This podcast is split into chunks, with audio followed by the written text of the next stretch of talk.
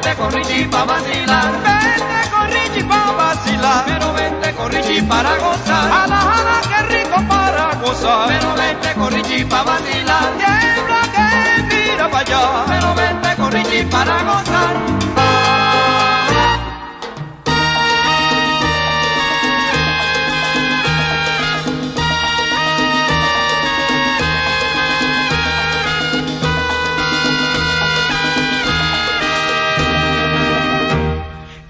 traigo para ti.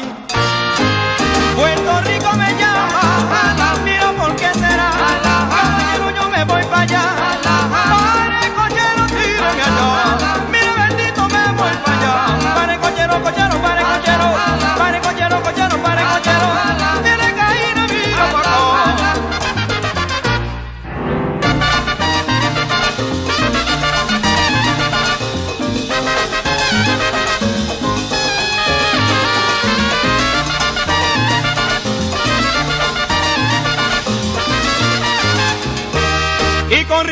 Richie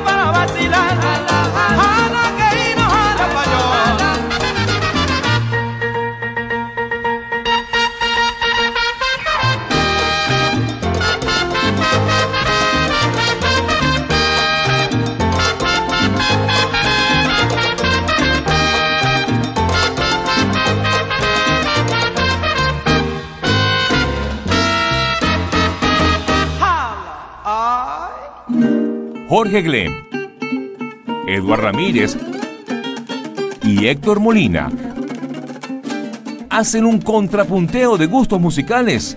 C4 en punto. Por onda, la superestación.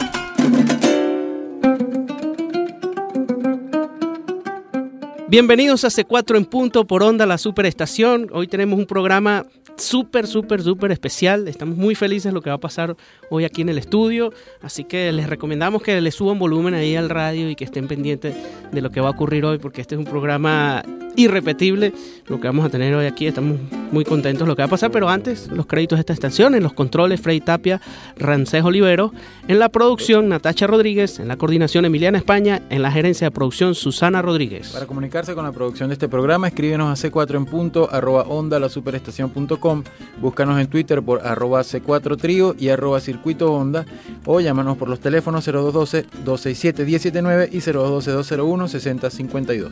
Y como les acaba de decir Héctor, pues este es un programa muy, muy especial para nosotros que, que nos tiene pues muy contentos de contar con, con gente eh, que nos ha influenciado en el mundo de la música, que nos ha influenciado... Pero como nadie. En, el mundo del mundo. En todo, que, que sin estas personas que, estamos a- que, que tenemos hoy en día, no estaríamos nosotros en este mundo. Se trata de un programa con nuestros padres. Con, por acá está Dorancé Ramírez. Mi, mi, mi papá que es el que acaba de colocar este tema que se llama Jala Jala de Richie Ray y Bobby Cruz.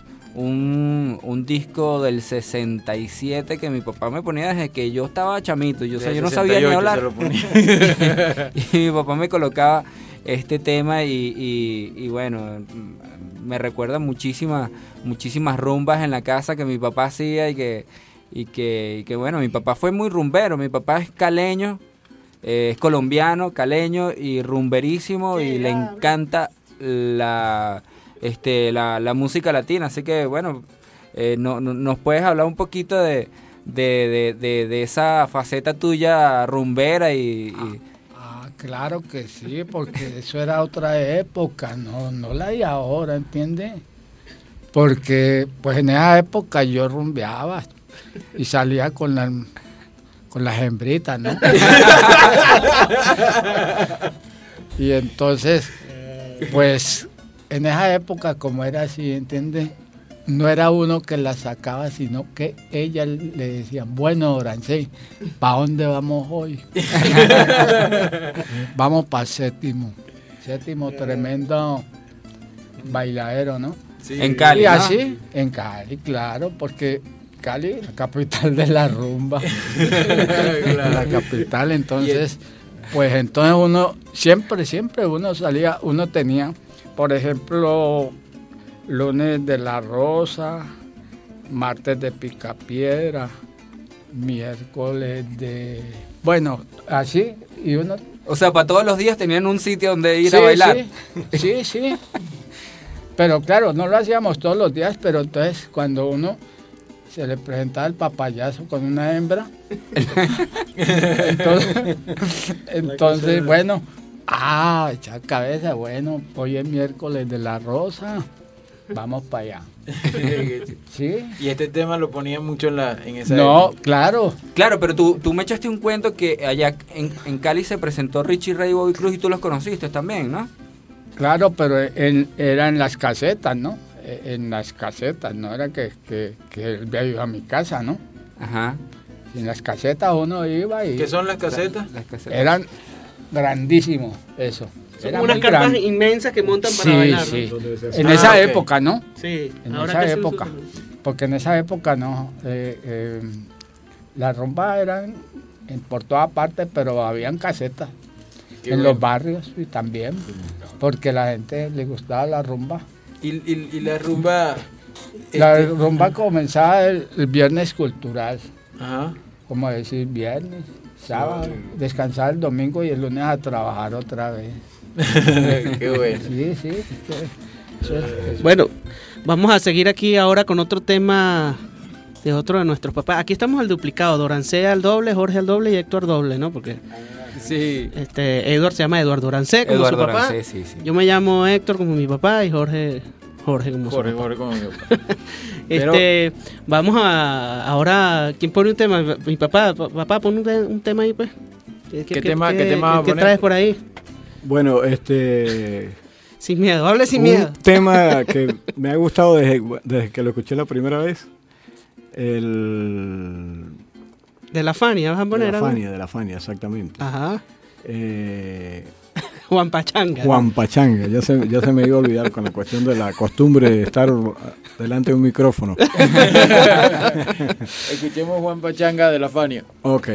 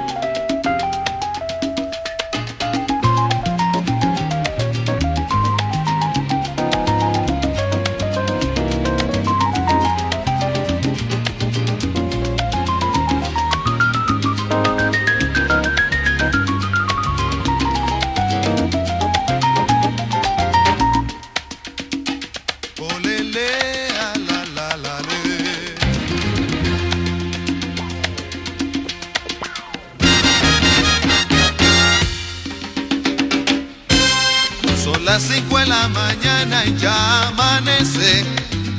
Juan Pachanga bien vestido aparece. Todos en el barrio están descansando. Y Juan Pachanga en silencio va pensando que aunque su vida es fiesta y ron, noche y rumba, su plante es falso igual que aquel amor que lo engañó. Y la luz del sol se ve alumbrando. Juan Pachanga el mamito va penando. Vestido a la última moda y perfumado. Con zapato en colores yeye y enlustrados. Los que encuentra en su camino los saludan. Amén. Que feliz es Juan Pachanga, todos juran.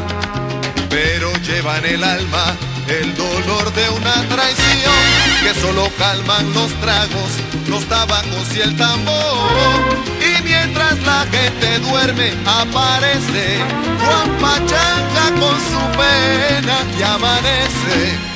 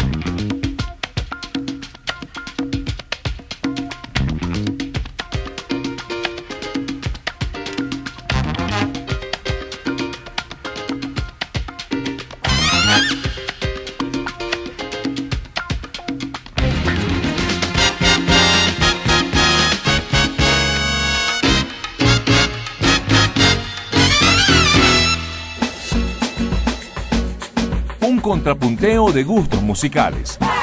C4 en punto. por Onda, la superestación. Seguimos aquí en C4 en punto por onda la superestación. Hoy estamos C4 al duplicado porque estamos con nuestros padres, eh, Jorge, Héctor y Dorancé, eh, los papás de los C4 y estamos felices de tenerlos aquí. Este es un estudio que está ahorita cargado de canas. Este, yo- y yo estoy sumando las mías ahora, que yo soy un nuevo canoso en la familia, pero eh, acabamos de escuchar Juan Pachanga de la Fania All Star y, y yo recuerdo, papá, que, que- que mi papá era coleccionista de, lo- de la música de la Fania, ¿no? Digamos el impacto que tuvo la Fania Sí, en esos años 70, pero este disco es un disco eh, muy particular que tenía como mucha música instrumental y había Ajá. muchas cosas, pero, pero háblame un Precisamente poco por, de... por eso es que eh, me, me gustó casi a diferencia de los demás, porque en un principio, como andinos, los andinos no hemos sido muy salsómanos. Ajá. Sí, la- la- el andino baila es otra cosa. Más la música colombiana. la y eso, influencia colombiana y todo eso. Pero este, cuando yo supe de Fania, a raíz de cuando escuché el tema ese de El Ratón, que era de, Ah, Cheo, Feliciano. Cheo Feliciano, yo me interesé, yo pensé, dije, oye, qué, qué buena música es esta. Y recuerdo que estaba apenas comenzando la Fania, era por allá los años 74 más o menos. Y el cassette era el- la- lo que uno siempre quería tener un cassette por ahí para estar eh, al día con la música. Mandé a grabar, recuerdo que habían tres eh, opciones, cassette de 45, cassette creo que creo que de De ese- 30 y de 90. Exacto. Bueno, yo me fui a una discoteca y mandé a grabar todo lo que tenía, lo que había sacado la Fania para esa época. Nuevecito, era un estreno. y claro, uno en esa época con los amigos, que aparte de eso era mi adolescencia, uno quería echar pinta con los demás, mira lo que tengo. Era algo fuera de serie. Bueno, todavía ocurre. y de ahí para acá todo lo que es Fania, precisamente este eh, Ricky Ray o Rich Ray. Ajá, Richie Ray, Richie ajá. Ray. De ahí para adelante, bueno, ya, ya me fami- familiaricé más con la salsa y bueno, ahí estoy. En la casa con- se escuchaba mucha salsa, porque entonces después tú compras Sí. todos los discos de Willy Colón, los de Ajá, precisamente. Y además era una época como que el acceso al disco era, o sea, no era no era caro comprar un disco, no, no era una no era costoso, perdón. No, no, era, Eh, era- Y, y mi papá salía y de repente mi mamá lo mandaba a comprar una cosa del mercado y él llegaba de repente con un disco. Sí, mi mamá, cómame disco entonces. Sí, ahora come. ahora come. Pero este, iba a hacer una, una acotación, ¿no? En la época, más o menos en los años 70, entre el 70 y el 80, yo tenía un gusto muy particular. Antes de comenzar con la cuestión de la Fania, en esa época se, se radiaba mucho, eran las orquestas de música instrumental. Entonces, el, gusto de uno era escuchar eh, Frank Purcell, este, James Fausto Last, Papetti, James Last, todo eso. Sí. Fausto. Me acuerdo, mi papá tenía. Ten- Entonces, eh, claro, yo, yo me deleitaba con todo eso. Yo, yo me sentaba exclusivamente a eso, a escuchar música. Entonces, de ahí viene el gusto musical. Y, y eso que, que- que estabas echando el cuento ahorita de, de- de los cassettes, eh, nosotros en, en otro programa lo recordábamos, que, o sea, ir a eh, escuchar un long play era como todo un ritual donde sacabas Ah. el disco, el olor del disco, entonces colocarlo, Lo limpiarlo.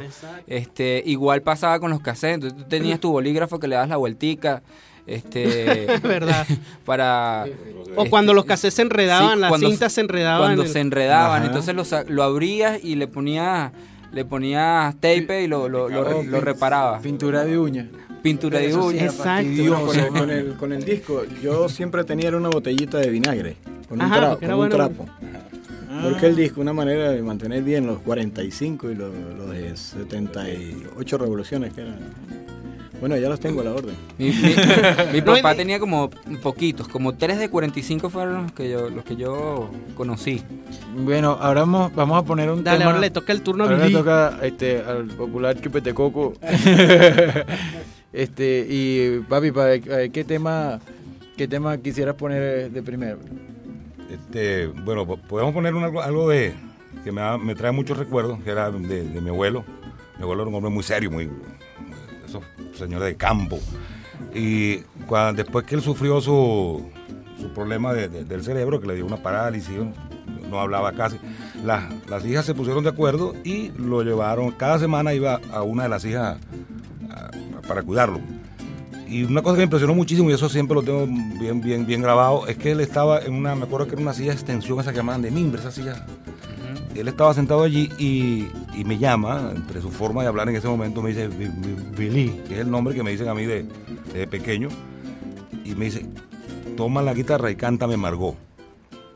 Yo de verdad siempre fui serenatero, me gustan las, me cantaban las, las canciones, so- sobre todo románticas, pero este, me extrañó muchísimo, yo esas canciones me las sabía muy bien. Y entonces traté con mi mamá, que también le gustaba mucho cantar, y tomé la guitarra y nos pusimos a cantar eso ahí. Y me acuerdo ver, ver a mi abuelo llorando, porque, con sentimiento, porque no sé cuál era la historia de esa canción para él.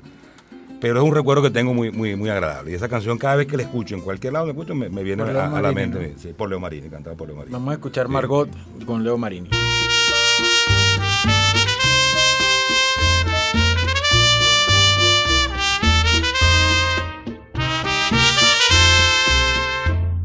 Tú quieres más el mar, me dijo con dolor y el cristal de su voz se quebró.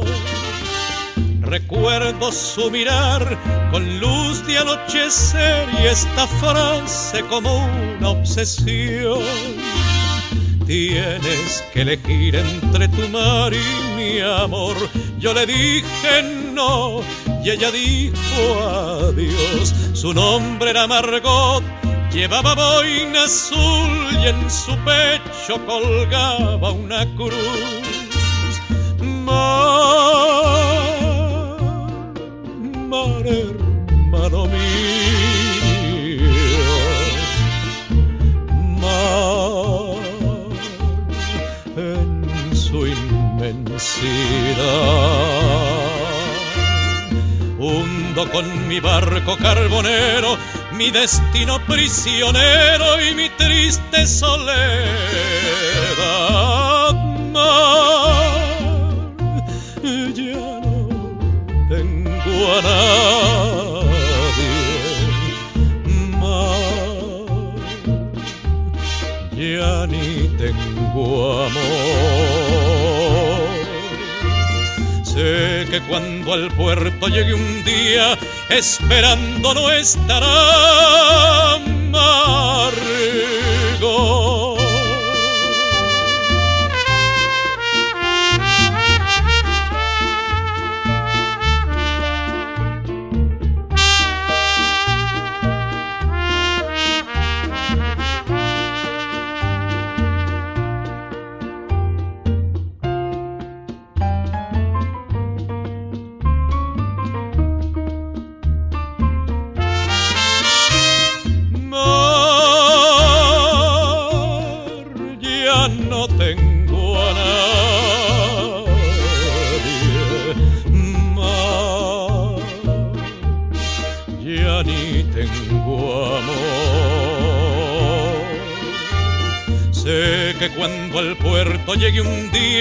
esperando no estará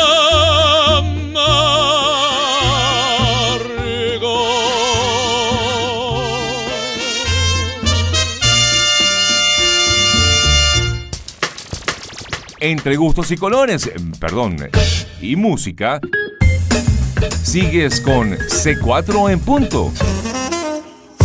Por onda, la superestación. Seguimos en C4 en punto por onda la superestación. Hoy estamos aquí con nuestros padres hablando de la música que a ellos les gusta, la música que ellos ponían en casa, que ponen todavía en casa. Y felices de tenerlo aquí, además, porque no es fácil que coincidan aquí en la ciudad de Caracas. Eh, Billy, Jorge Glenn padre, vive en Cumaná. Mi papá, Héctor Molina, vive en Mérida. Y bueno, el señor Dorancé, que es el único que vive aquí en, en Caracas, pero felices de, de poderlo juntar aquí. Y como les dije antes, de llenar este estudio de canas. Eh, pero acabamos de escuchar Margot eh, de Leo Marini. eh, y bueno, además una hermosa anécdota que contó Billy respecto a este tema. Y bueno, Este, ¿qui- quién, quién, quién va a poner música ahora? ¿Cómo es la cosa? ¿Quién, a quién No, bueno, yo, yo decía que te- yo te quería preguntar, pa, Ah, este, ¿cómo, aquí. cómo eran las la rumbas, porque tú eres de Cumanacoa. Cumanacoa, que es un pueblito en, en Sucre.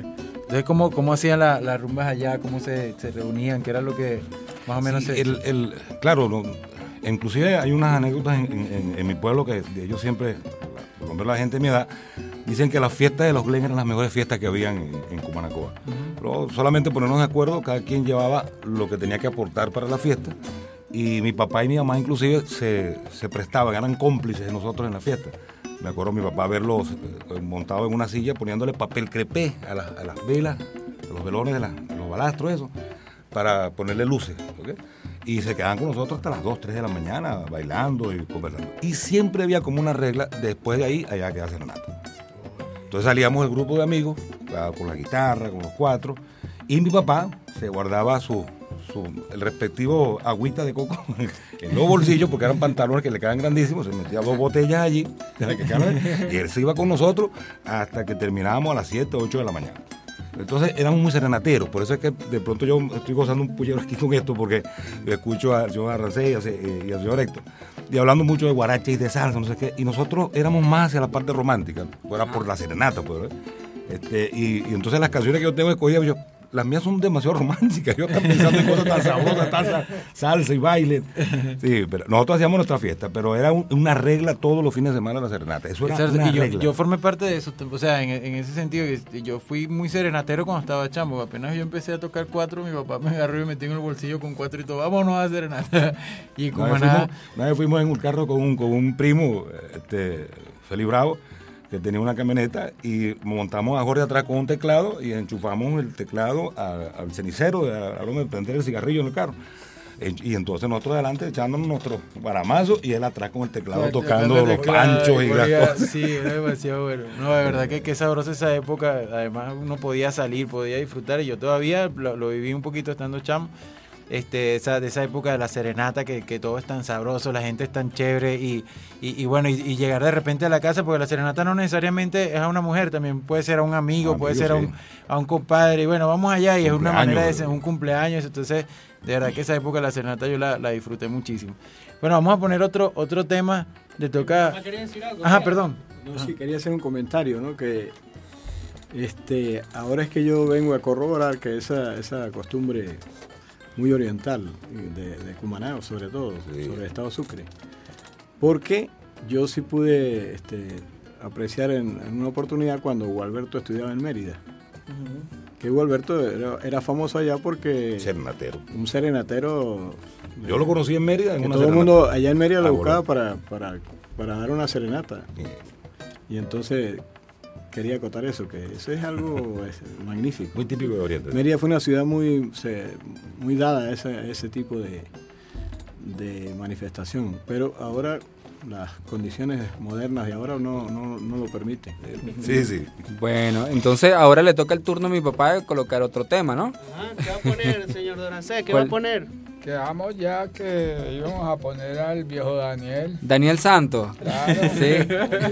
Sí, porque Daniel Santos para mí también ha sido eh, magnífico, ¿no? Lástima que el hombre ya no está, pero Claro.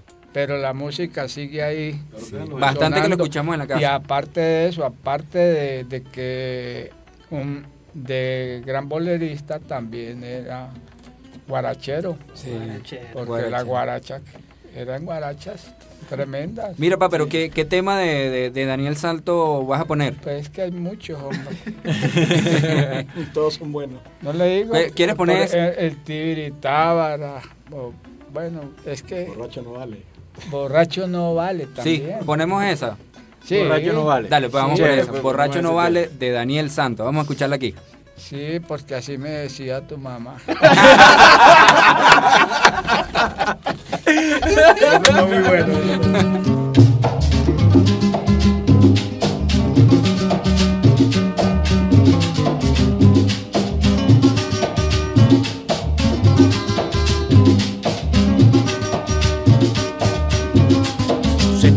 Ahogando un ratón dentro de un barril de vino y viendo al gato vecino le dijo de vacilón, Ay, compa y gato, compa de casutizán que me desto. Fíjese que si yo muero borracho, entonces nunca me comerá.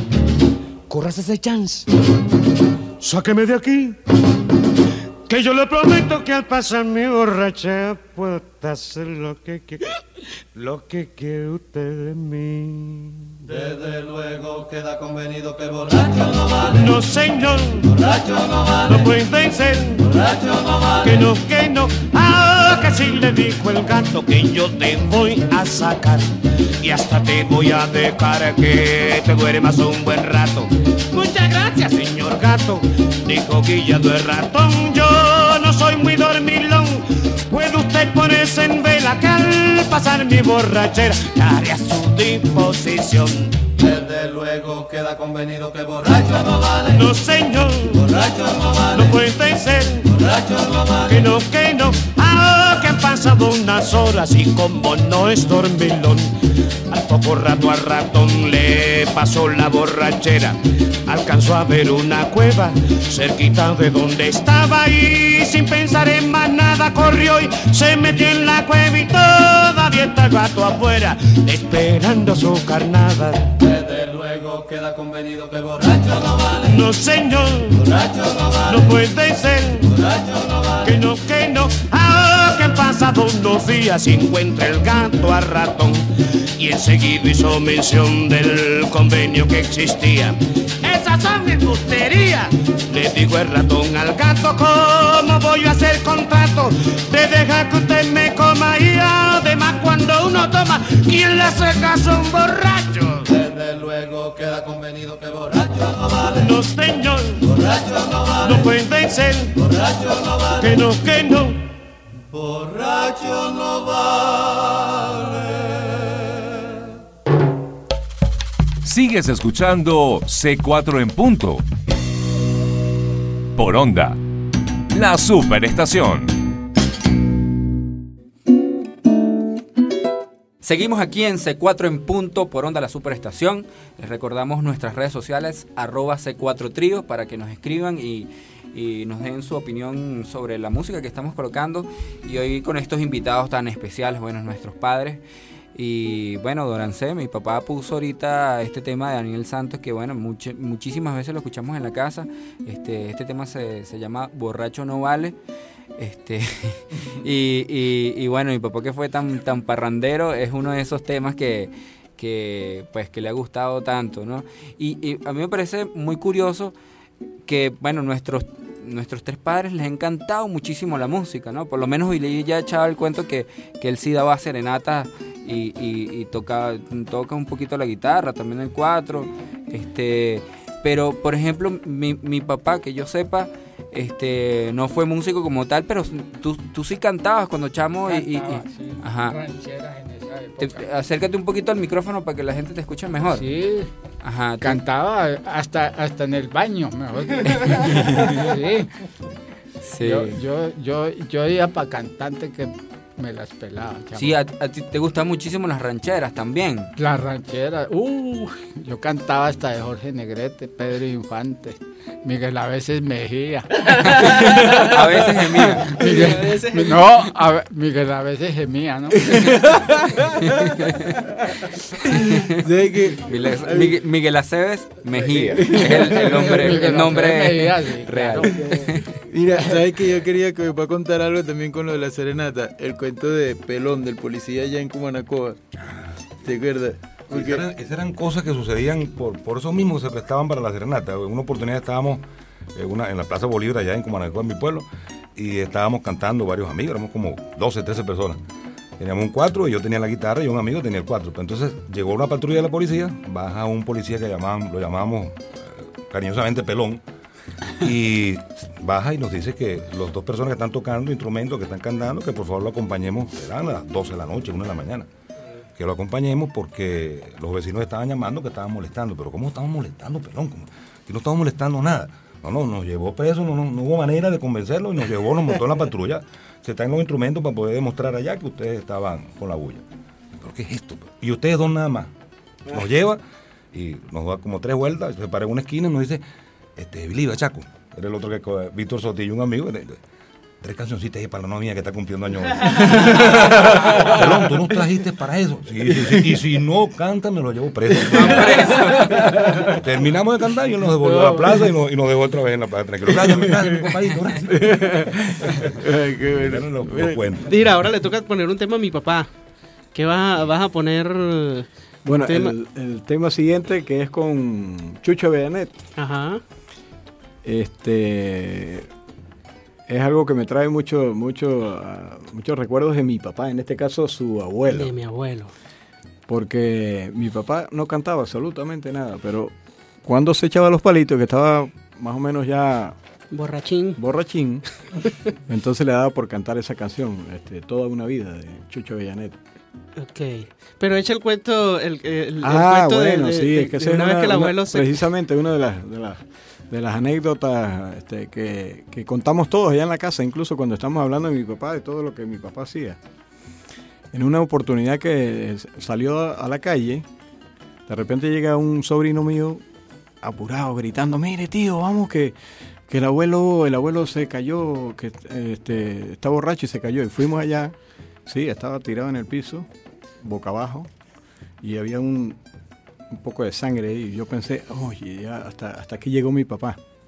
Entonces, va- vamos a cargarlo. Casualidad que nosotros vivimos cerca de- del hospital, allá el hospital universitario, allá en Mérida. Y entonces lo agarramos, lo cargamos, pensando que ya estaba, a lo mejor se moría porque estaba muy viejito. Cuando íbamos llegando a la puerta del hospital, yo escucho toda una vida. Y Oye, mi papá, mi papá está vivo, qué bueno. Y entonces, bueno, lo metimos para allá. Por cierto, con mi papá también, como era muy echador de broma, cuando lo pusimos allá en la, en la- en la camilla, ese es un agregado al chiste. Ajá. Mi papá llega al médico, entonces mi papá, por pesadez de él, dice: Por aquí no tiene más bien un curioso. un curioso era un médico de eso, no médico de profesión. Entonces, esa es parte de la anécdota. Bueno, escuchemos entonces esta versión de Toda una vida por Chucho Bellaret. toda una vida me estaría contigo. No me importa en qué forma, ni dónde ni cómo, pero junto a ti. Toda una vida te estaría mirando te estaría cuidando como cuido mi vida, que la vivo por ti. No me cansaría de decirte siempre, pero siempre, siempre, que eres tú mi vida, mi ansiedad, mi angustia, desesperación toda una vida me estaría contigo. No me importa en qué forma, ni dónde ni cómo, pero junto a ti.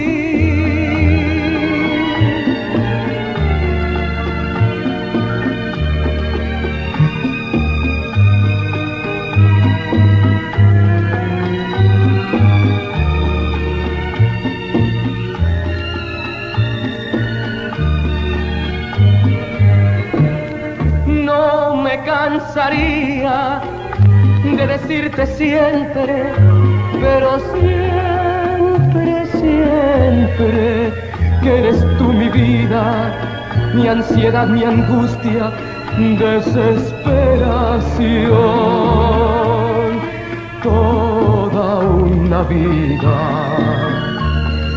me estaría contigo.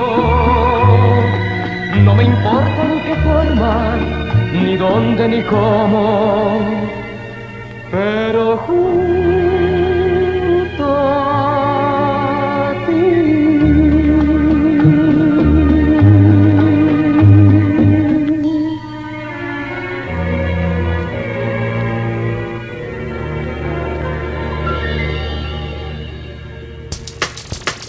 Entre gustos y colores, perdón, y música, sigues con C4 en punto.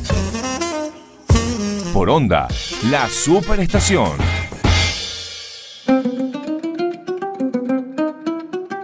Seguimos en C4 en punto por aquí por Onda La Superestación y acabamos de disfrutar de este tema de Chucho con Chucho Avellanet, toda una vida. Eh, yo, yo recuerdo también muchísimo este tema, lo, ponía muchísimo en mi casa. Eh, es, es muy chévere saber que, que los tres padres de nosotros escuchaban muchísima, muchísima música, son melómanos, escuchaban de todo y, y creo que esa es gran parte de, de la influencia que tenemos nosotros como músicos.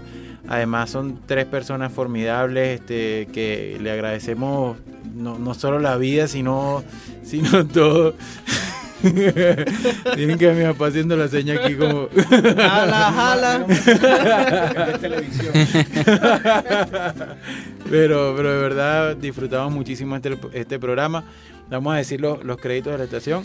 En los controles, Freddy Tapia y Ramsés Oliveros. En la producción, Natacha Látigo Rodríguez. En la coordinación, Emiliana España. Y en la gerencia de producción, Susana Rodríguez. Para comunicarse con la producción de este programa, escríbenos a c4 en punto arroba onda la superestación.com. Búscanos en Twitter por arroba c4 trío y arroba circuito onda. Y llámanos por los teléfonos 0212-267-1079 y 0212-201-6052. Ustedes, los padres, ¿ustedes tienen redes sociales?